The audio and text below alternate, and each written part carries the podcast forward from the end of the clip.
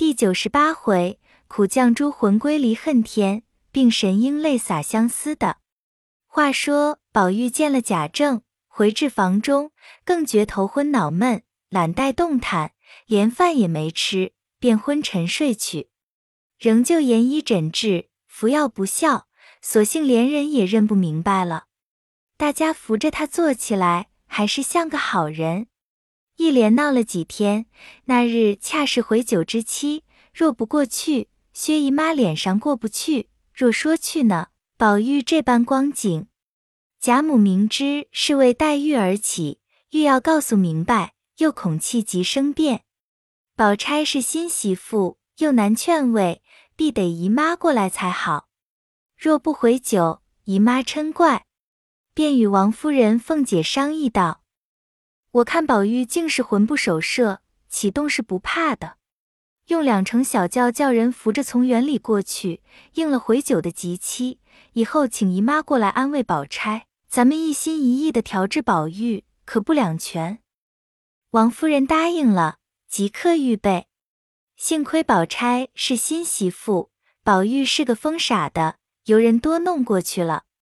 宝钗也明知其事，心里只怨母亲办的糊涂，事已至此，不肯多言。独有薛姨妈看见宝玉这般光景，心里懊悔，只得草草完事。到家，宝玉越加沉重，次日连起坐都不能了，日重一日，甚至汤水不进。薛姨妈等忙了手脚，各处便请名医，皆不识病源。只有城外破寺中住着个穷医，姓毕，别号治安的，诊得病源是悲喜积摄、冷暖失调、饮食失时、忧愤至中、正气壅闭，此内伤外感之症。于是度量用药，治晚服了，二更后果然省些人事，便要水喝。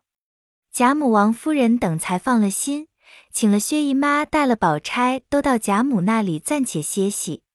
宝玉片时清楚，资料难保。见诸人散后，房中只有袭人，因唤袭人至跟前，拉着手哭道：“我问你，宝姐姐怎么来的？我记得老爷给我娶了林妹妹过来，怎么被宝姐姐赶了去了？她为什么霸占住在这里？我要说呢，又恐怕得罪了她。”你们听见林妹妹哭的怎么样了？袭人不敢明说，只得说道：“林姑娘病着呢。”宝玉又道：“我瞧瞧她去。”说着要起来，岂知连日饮食不进，身子那能动转，便哭道：“我要死了！我有一句心里的话，只求你回明老太太，横竖林妹妹也是要死的。”我如今也不能保，两处两个病人都要死的，死了越发难张罗，不如腾一处空房子，趁早将我同林妹妹两个抬在那里，活着也好一处医治服侍，死了也好一处停放。你依我这话，不枉了几年的情分。袭人听了这些话，便哭得哽嗓气噎。宝钗恰好同了婴儿过来，也听见了，便说道。你放着病不保养，何苦说这些不吉利的话？老太太才安慰了些，你又生出事来。老太太一生疼你一个，如今八十多岁的人了，虽不图你的封诰，将来你成了人，老太太也看着乐一天，也不枉了老人家的苦心。太太更是不必说了，一生的心血精神抚养了你这一个儿子，若是半途死了，太太将来怎么样呢？我虽是命薄，也不至于此。据此三件看来，你便要死，那天也不容你死的，所以你是不得死的，只管安稳着，养个四五天后，风邪散了，太和正气一足，自然这些邪病都没有了。宝玉听了，竟是无言可答，半晌方才嘻嘻的笑道。你是好些时不和我说话了，这会子说这些大道理的话给谁听？宝钗听了这话，便又说道：“实告诉你说罢，那两日你不知人事的时候，林妹妹已经亡故了。”宝玉忽然坐起来，大声诧异道：“果真死了吗？”宝钗道：“果真死了，岂有红口白舌咒人死的呢？老太太，太太知道你姐妹和睦，你听见她死了，自然你也要死，所以不肯告诉你。”宝玉听了，不禁放声大哭，倒在床上。忽然眼前漆黑，辨不出方向，心中正自恍惚，只见眼前好像有人走来。宝玉茫然问道：“借问此是何处？”那人道：“此阴司泉路，你受未中，何故至此？”宝玉道：“试闻有一故人已死，遂寻访至此。”不觉迷途，那人道：“故人是谁？”宝玉道：“姑苏林黛玉。”那人冷笑道：“林黛玉生不同人，死不同鬼，无魂无魄，何处寻访？凡人魂魄聚而成形，散而为气，生前聚之，死则散焉。常人尚无可寻访，何况林黛玉呢？汝快回去吧。”宝玉听了，呆了半晌，道：“既云死者散也，又如何有这个阴司呢？”那人冷笑道：“那阴司说有便有，说无就无，皆为世俗逆于生死之说，设言以警示，便道上天深怒于人，或不守分安常，或生路未终自行夭折，或是淫欲上气逞凶，无故自云者，特设此地狱，求其魂魄受无边的苦。”以偿生前之罪，汝寻黛玉是无故自陷也。且黛玉已归太虚幻境，汝若有心寻访，潜心修养，自然有时相见。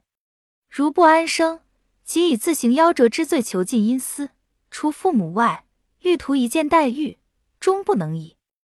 那人说毕，袖中取出一担，向宝玉心口掷来。宝玉听了这话，又被这石子打着心窝。吓得急欲回家，只恨迷了道路，正在踌躇，忽听那边有人唤他，回首看时，不是别人，正是贾母、王夫人、宝钗、袭人等围绕哭泣叫着，自己仍旧躺在床上，见岸上红灯，窗前皓月，依然锦绣丛中，繁华世界。定神一想，原来竟是一场大梦，浑身冷汗。觉得心内清爽，仔细一想，真正无可奈何，不过长叹数声而已。宝钗早知黛玉已死，因贾母等不许众人告诉宝玉知道，恐天病难治，自己却深知宝玉之病是因黛玉而起，失欲次之，故趁势说明，使其一痛决绝，神魂归一，术可疗治。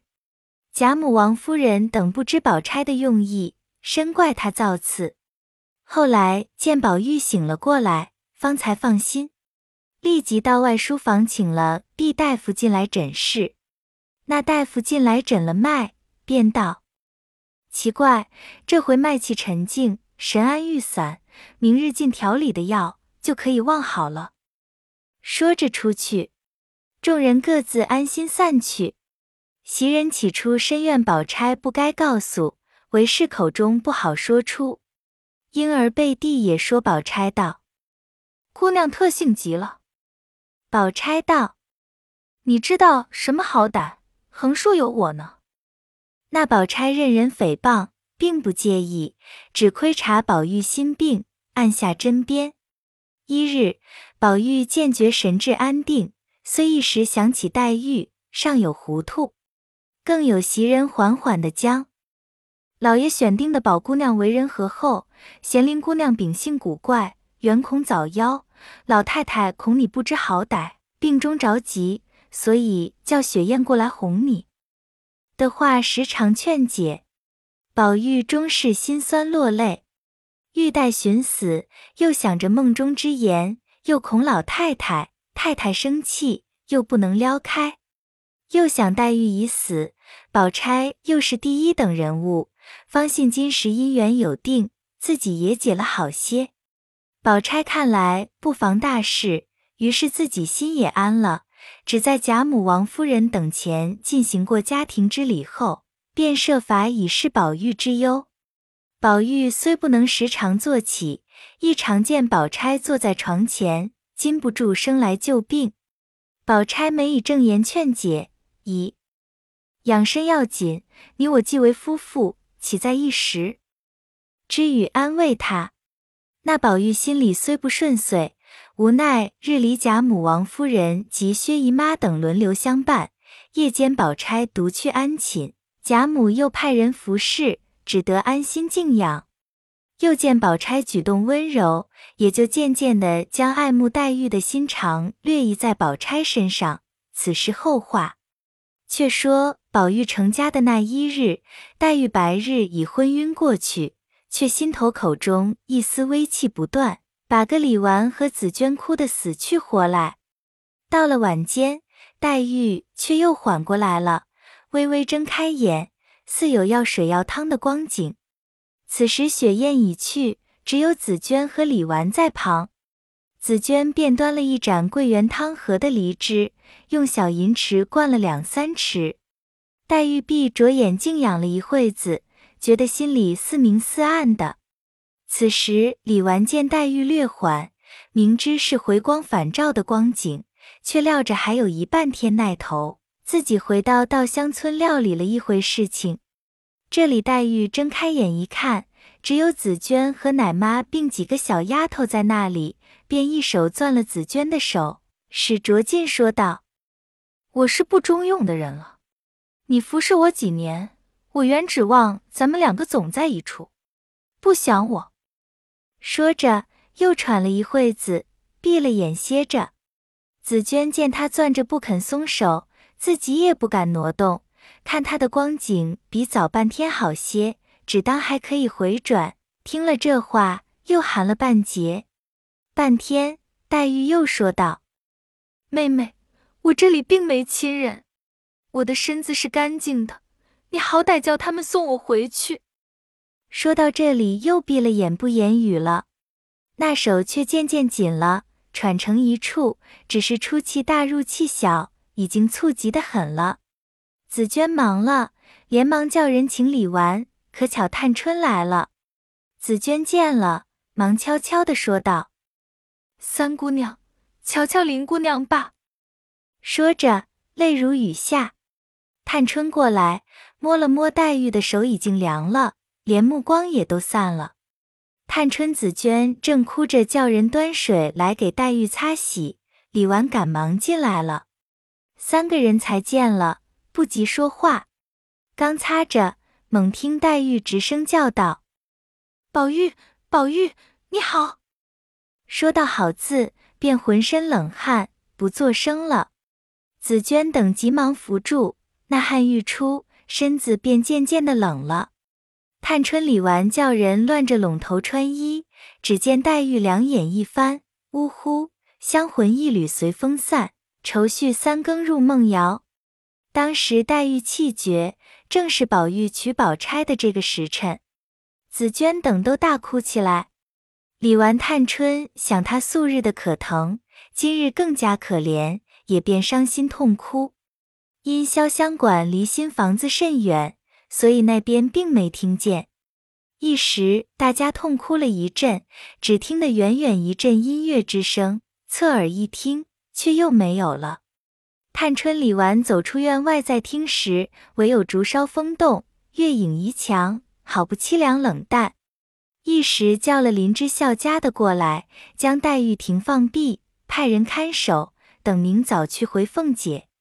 凤姐因见贾母、王夫人等忙乱，贾政起身，又为宝玉昏聩更甚，正在着急异常之时，若是又将黛玉的凶信一回，恐贾母、王夫人愁苦交加，急出病来，只得亲自到园。到了潇湘馆内，也不免哭了一场。见了李纨、探春，知道诸事齐备，便说：“很好。”只是刚才你们为什么不言语，叫我着急？探春道：“刚才宋老爷怎么说呢？”凤姐道：“还倒是你们两个可怜他些。这么着，我还得那边去招呼那个冤家呢。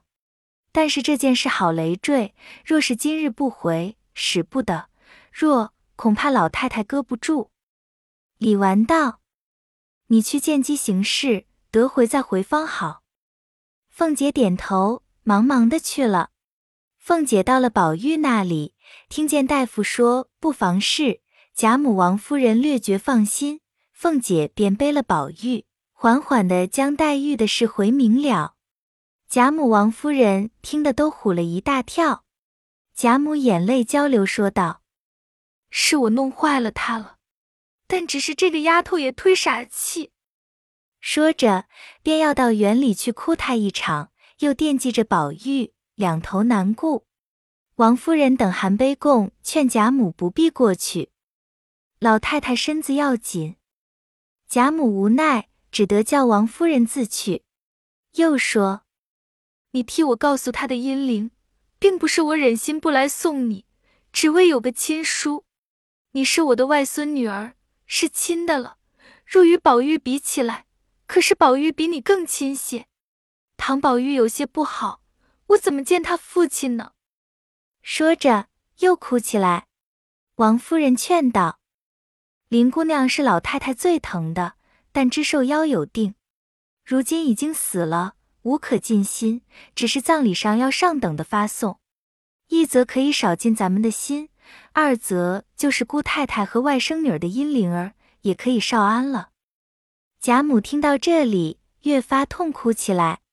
凤姐恐怕老人家伤感太过，明仗着宝玉心中不甚明白，便偷偷的使人来撒个谎儿哄老太太道：“宝玉那里找老太太呢？”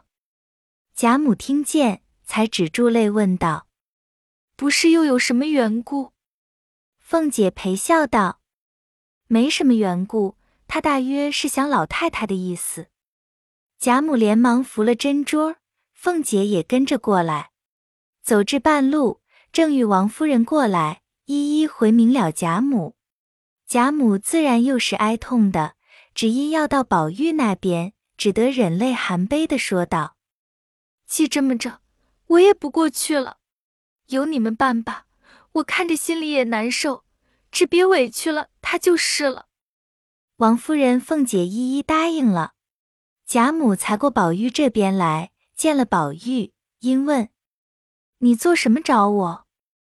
宝玉笑道：“我昨日晚上看见林妹妹来了，她说要回南去，我想没人留得住。”还得老太太给我留一留他。贾母听着说：“使得，只管放心吧。”袭人因扶宝玉躺下，贾母出来到宝钗这边来。那时宝钗尚未回酒，所以每每见了人，倒有些含羞之意。这一天见贾母满面泪痕，递了茶，贾母叫她坐下，宝钗侧身陪着坐了，才问道。听得林妹妹病了，不知她可好些了。贾母听了这话，那眼泪止不住流下来，因说道：“我儿，我告诉你，你可别告诉宝玉，都是因你林妹妹，才叫你受了多少委屈。你如今做媳妇了，我才告诉你，这如今你林妹妹没了两三天了，就是娶你的那个时辰死的。”如今宝玉这一番病，还是为着这个。你们先都在园子里，自然也都是明白的。宝钗把脸绯红了，想到黛玉之死，又不免落下泪来。贾母又说了一回话去了。自此，宝钗千回万转，想了一个主意，只不肯造次，所以过了回久，才想出这个法子来。如今果然好些，然后大家说话才不至四前留神。独是宝玉，虽然病逝一天好似一天，他的痴心总不能解，必要亲去哭他一场。贾母等知他病未除根，不许他胡思乱想，怎奈他郁闷难堪，病多反复。倒是大夫看出心病，索性叫他开散了，再用药调理，倒可好的快些。宝玉听说，立刻要往潇湘馆来。贾母等只得叫人抬了竹椅子过来，扶宝玉坐上。贾母、王夫人即便先行，到了潇湘馆内，一见黛玉灵柩，贾母已哭得泪干气绝。凤姐等再三劝住，王夫人也哭了一场。李纨，便请贾母、王夫人在里间歇着，犹自落泪。宝玉一到，想起未病之先来到这里，今日屋在人亡，不禁嚎啕大哭。想起从前何等亲密。今日死别，怎不更加伤感？众人原恐宝玉病后过哀，都来解劝。宝玉已经哭得死去活来，大家搀扶歇息。其余随来的，如宝钗，聚集痛哭。独是宝玉必要叫紫娟来见，问明姑娘临死有何话说。紫娟本来深恨宝玉。见如此，心里已回过来些。又见贾母、王夫人都在这里，不敢洒落宝玉，便将林姑娘怎么复病、怎么烧毁帕子、焚化诗稿，并将临死说的话一一的都告诉了。宝玉又哭得气噎喉干。探春趁便又将黛玉临终嘱咐待就回南的话也说了一遍。贾母、王夫人又哭起来。多亏凤姐能言劝慰，略略止歇，便请贾母等回去。宝玉那里肯舍，无奈贾母逼着，只得勉强回房。贾母有了年纪的人，打从宝玉病起，日夜不宁，今又大痛一阵，已觉头晕身热，虽是不放心惦着宝玉，却也正扎不住，回到自己房中睡下。王夫人更加心痛难禁。也便回去，派了彩云帮着袭人照应，并说：“宝玉若在悲戚，速来告诉我们。”宝钗是知宝玉一时必不能舍，也不相劝，只用讽刺的话说他。宝玉倒恐宝钗多心，也便隐气收心，歇了一夜，倒也安稳。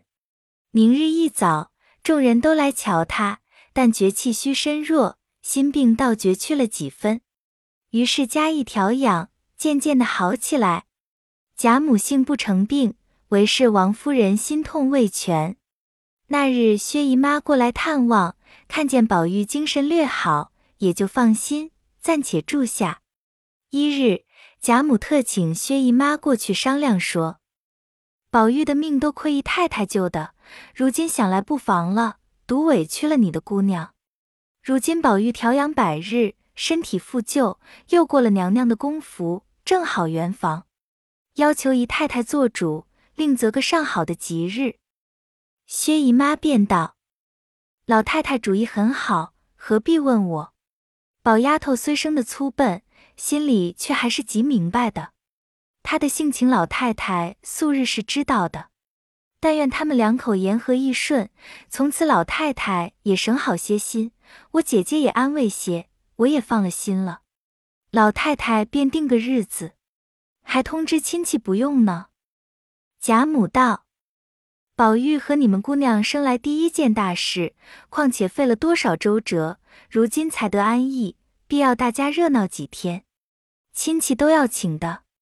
一来仇怨，二则咱们吃杯喜酒，也不枉我老人家操了好些心。”薛姨妈听说。自然也是喜欢的，便将要办妆奁的话也说了一番。贾母道：“咱们亲上做亲，我想也不必这些。若说动用的，他屋里已经满了，必定宝丫头她心爱的要你几件，姨太太就拿了来。我看宝丫头也不是多心的人，不比得我那外孙女儿的脾气，所以她不得长寿。”说着，连薛姨妈也便落泪。